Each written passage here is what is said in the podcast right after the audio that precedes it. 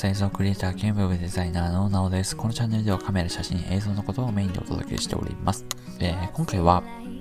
GoPro についてお届けしていこうと思います。今これね、収録しているのが2022年2月10日になります。これね、GoPro がね、ちょっと2日前、3日前ぐらいに、まあ、ニュースになってるんですけれども、まあ、新商品を販売するというところなんですよね。なんで今回はね、それについてちょっとお届けしていこうかなと思うんですけれども、GoPro が、まあ、カメラっていうのを新しく販売をしてきて、今まではね、ヒーローとか、ブラック、ヒーローブラックありますよね、普通の GoPro とかあったりとか、あとは MAX ってついているこう360度とか、まあそういったね、こうカメラっていうのを出してきてるんですけれども、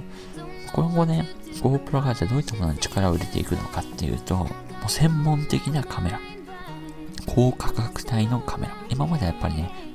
こう撮りやすいとか、まあ、手に取りやすいリーズナブルなね、価格帯のカメラ、アクションカムっていうのをね、販売してたんですけれども、GoPro は今後、やっぱり専門的なカメラで高価格帯のものっていうのを、まあ、作っていきますよっていうのを発表しております。この子だからね、やっぱり考えると、今までこうなんだろうな、リーズナブルなものを提供してきたんですけれども、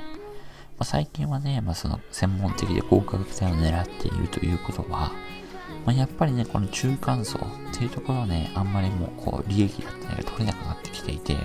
あ、本当にスマートフォンで撮るか、一眼レフみたいな専門的なカメラで撮るのかっていう二極化が行われてきているのかなっていう感じです。なんでね、まあ、もしかすると今後ね、あんまりこうヒーローブラックとかああいうシリーズがね、出てこなくなってくるかもしれないんですけれども、まあそうなってくると、まあやっぱり今のアクションカムの性能としては、まあ限界が来てんのかなっていうところですね、画質的にも。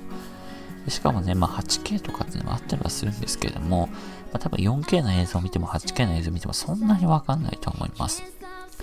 なんで、まあそういったところでね、まあこう結構こう、なんだろう、限界が来ているっていうところで、まあ今までのリーズナブルなカメラ、リーズナブルなカメラよりも、まあ専門的な高価格帯カメラで差別化を狙っていくっていう GoPro の動きがありますよと。っていうことは、まあ、世の中的にはスマートフォンで撮るか一眼レフかで撮るかの二極化が結構激化してきてますよっていう感じです。このね、ラジオでも配信してて、まあ、キャノンの中国のコンデジの工場を閉鎖しますみたいな、まあ、正式に言うと移転みたいな感じなんですけれども、まあ、縮小傾向にあるというところを考えると、まあ、やっぱり本当にね、まあ、世の中的にはスマホか一眼レフかみたいな形になってきているので、まあ、もしね、これからカメラとかっていうのを選ばれる方っていうのは、本当にスマートフォンでどれだけこうかっこいい映像が撮れるのかっていうのにこだわるっていう方法と、まあ、逆に一眼レフとかでもスマートフォンでは表現できないものを表現していくっていう二つに分かれてくるかなと思いますので、まあ、ぜひね、まあ、ぜひね、GoPro の今後の動きや新商品にも注目してみていただければなと思います。はい。ということで、今回は、まあ、GoPro の新商品についてご紹介させていただきました。このチャンネルではカメラ、写真、映像のことをメインでお届けしておりますし、全然お便りもどしどし募集中でございます。こんなことを聞いてみたい。このことについて僕はこう思うんですけど、なおさんはどう思いますかとか、あとは仕事の悩み相談とかでも何でも OK です。別にカメラに関することだけではなくて何でも大丈夫です。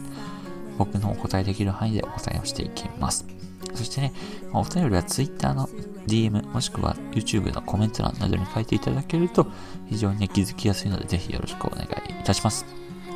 それでは今日も思い出を残していきましょう。いってらっしゃい。